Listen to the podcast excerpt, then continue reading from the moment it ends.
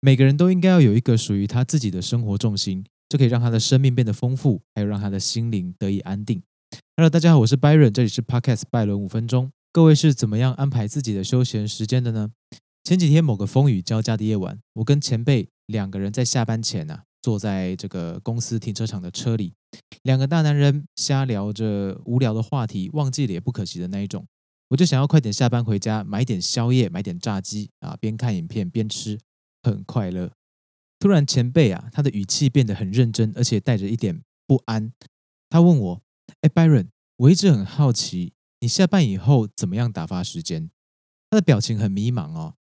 这时候我就想，他会问我这个问题，一定有什么原因。我自己在外面租屋，娱乐的环境有，但比起要去外面找那些快乐的东西。我更喜欢待在自己的家里面，待在房间。如果可以啊，我更愿意把手机关起来，让谁都找不到。我自己看想看的东西，钻研想要钻研的领域。我不用跟谁去交际，也不用跟谁一起无聊，逍遥自在。但别人只知道我下班就回家，就是一个十足的宅男啊！我不参与酒局，我也不喜欢往外跑。幸好这样的习性呢，没有造成太大的人际困扰，我没有因此哈被职场排挤。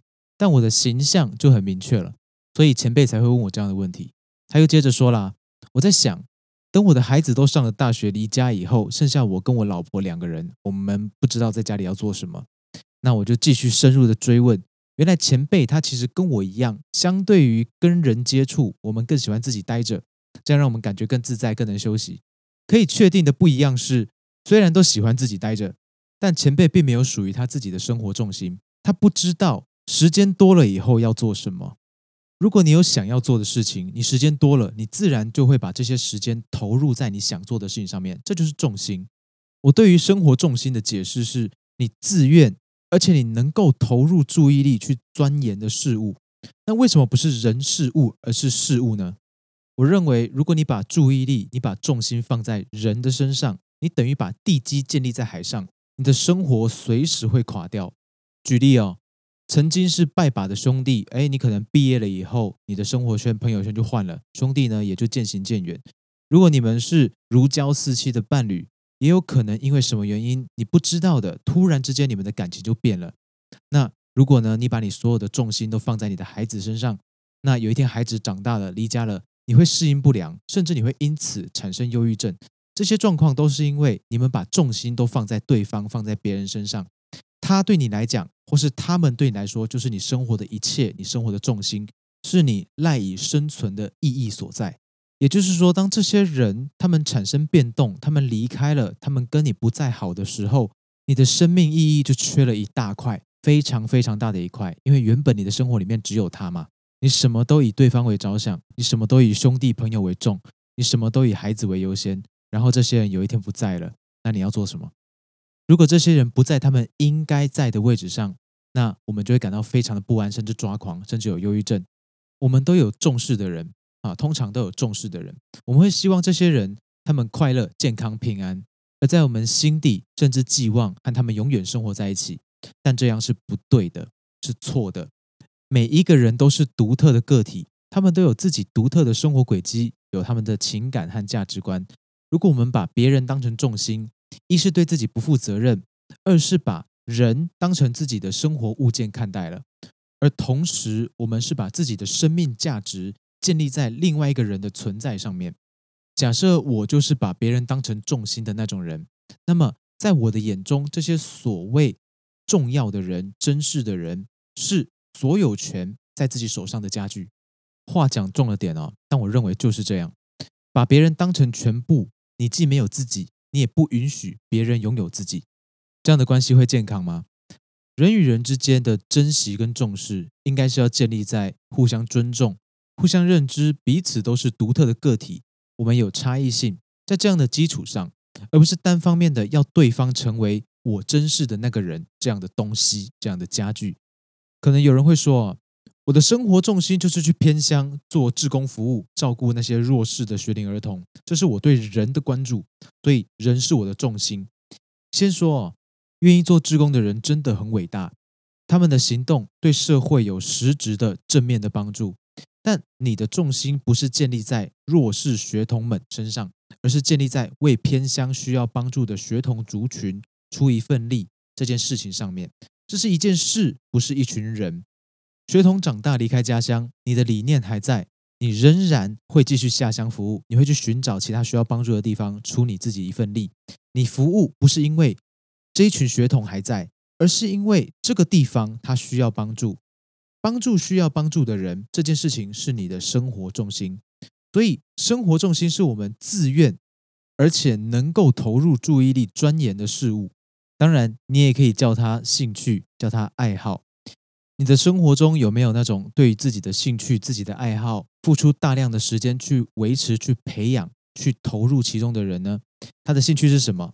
我们拉远一点想，如果今天再过三十年，他的兴趣还在，而且他的热情也还在，他在这里面呃有一点成就啊，他变成专家了，你会担心他的日子过得很无聊，而且很不好吗？我想是不会吧。那我们拉回到现在，当他投注在他的热情里面的时候。投注在他的兴趣跟爱好里面的时候，你有在他的身上感受到那种热度跟能量吗？有吗？如果有的话，那就是重点了。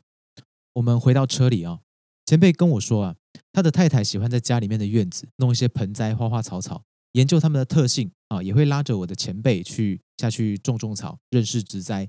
前辈虽然没有抵触哦，但也不懂这些东西到底有什么好玩的，所以很可惜，原意呢并没有提起前辈的兴趣。只是在我知道这一点以后，前辈的情况就很简单了。我们不需要担心前辈的太太，她可以照顾好自己的生活，照顾好自己的休闲。现在呢，我们只需要担心没有方向的前辈。重心的形成是自然而然的，你投入时间养成的，那就是你的这个生活重心，你的生活基调。你把时间都花在工作，那你的工作就是你的生活重心。你把时间花在家庭上面，那家庭很可能就会是你生活的基调，你的重心。不管你愿不愿意，你的时间被花在哪里，你的重心就会形成在哪里。如果重心的养成是自然的，那么兴趣跟爱好就多带了一点主动的意味。当然，自己带有动机、喜欢而且愿意投入时间，那是最好的。因为呢，你能够进行这个项目，直到你进棺材。进去棺材以前，你还可以活得好好的，你可以活得有滋有味。你有专家般的知识可以分享给别人，别人也可以跟你请教你会的东西。你如果做得好，偶尔呢，你还可以拿去炫耀，你还可以结交同好，互相交流。生活跟你之间有很多未知的智慧可以交换，你可以借由它从自己身上感受到价值。你也可以呢，跟社会环境有良好的互动管道，这个就是维持人生健康的关键之一。而这个起点就是你的兴趣跟爱好。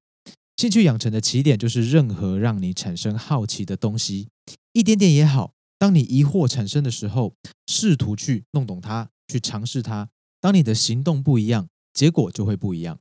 你原本对什么都不感兴趣，那你可能就不会养成任何兴趣。现在呢，你会为了解决疑惑而行动，那自然在理解的过程中，你就有机会逐渐产生兴趣，逐渐呢放大你的好奇心，让你去产生更多的行动。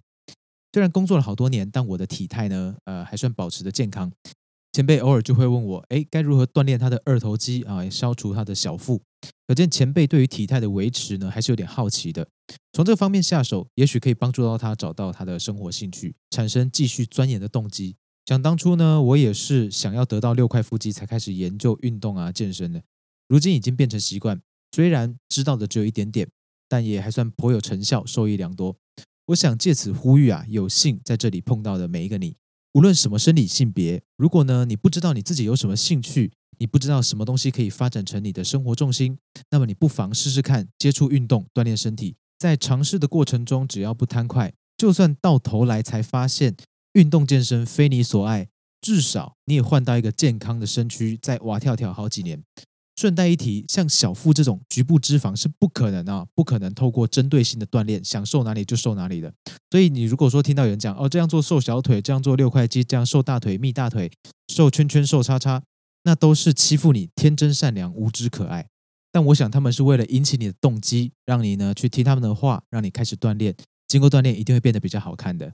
说回来哦，重心不是生活的唯一，它不应该是你生活的全部。就像我们前面讲到的例子。你不应该把别人当成你生命的全部，它只是构成你人生的地基之一。你可以同时拥有很多个地基。我认为，对现在这个注意力短暂的社会哦，那些一停下来就会感到无聊或迷茫的人，就像毫无地基的房子，随时会崩塌。而从良好兴趣变成的生活重心，它不应该是你生活的全部，但它一定能够成为你的避风港。就像你在冥想的时候，思绪不知道要何去何从的时候，你就回到观察你的呼吸上面，在一吸一吐间，吐息就是缥缈思绪它可以停泊的避风港。当你不知道何去何从的时候，你至少还有一个重心能够依赖、能够停靠、能够休整。你投入心力去钻研的事情，它将会丰富你的生命。